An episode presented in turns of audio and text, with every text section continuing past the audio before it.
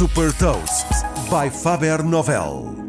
Sou Patrícia Silva da Faber Novel e dará-lhe as notícias mais relevantes das empresas que lideram a nova economia. Neste Cafanomics destaco as mais recentes inovações e movimentos estratégicos da Amazon, Apple e Netflix e os resultados da Alibaba.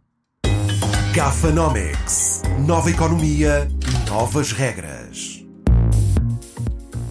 A Comissão Europeia está a acusar a Amazon por indício de abuso de posição dominante no mercado europeu, considerando que a empresa utiliza a informação sobre os produtos vendidos pelos parceiros que utilizam o marketplace da Amazon para desenvolver produtos concorrentes. O processo pode vir a resultar numa multa equivalente a 10% da receita global anual da Amazon, ou seja, cerca de 28 mil milhões de dólares.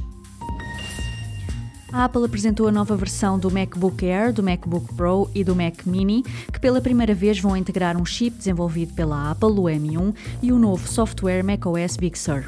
Este novo chip vai permitir grandes melhorias ao nível da performance e também diminuir os custos dos componentes e lançar funcionalidades inovadoras.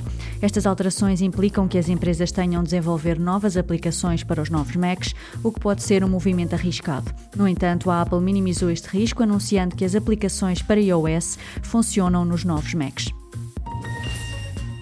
Conhecida por um elevado nível de personalização na recomendação de conteúdos, a Netflix decidiu agora criar também uma oferta de TV linear. A empresa lançou em França o Netflix Direct, um canal de televisão que segue uma grelha de programação que inclui documentários e filmes. A nova opção só está para já acessível via web browser. Netflix Direct é uma forma de distribuir conteúdos de forma mais imediata. A Netflix já tinha dado um primeiro passo neste sentido com a opção Shuffle Play, em que autoseleciona conteúdos com base no histórico de visualização.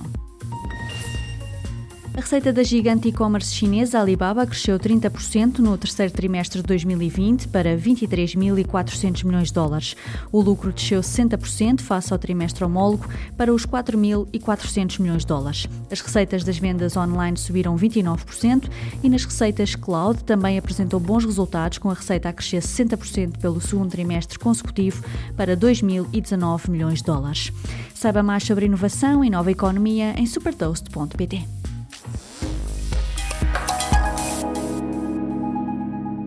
Super Toast é um projeto editorial da Faber Novel que distribui o futuro hoje para preparar as empresas para o amanhã.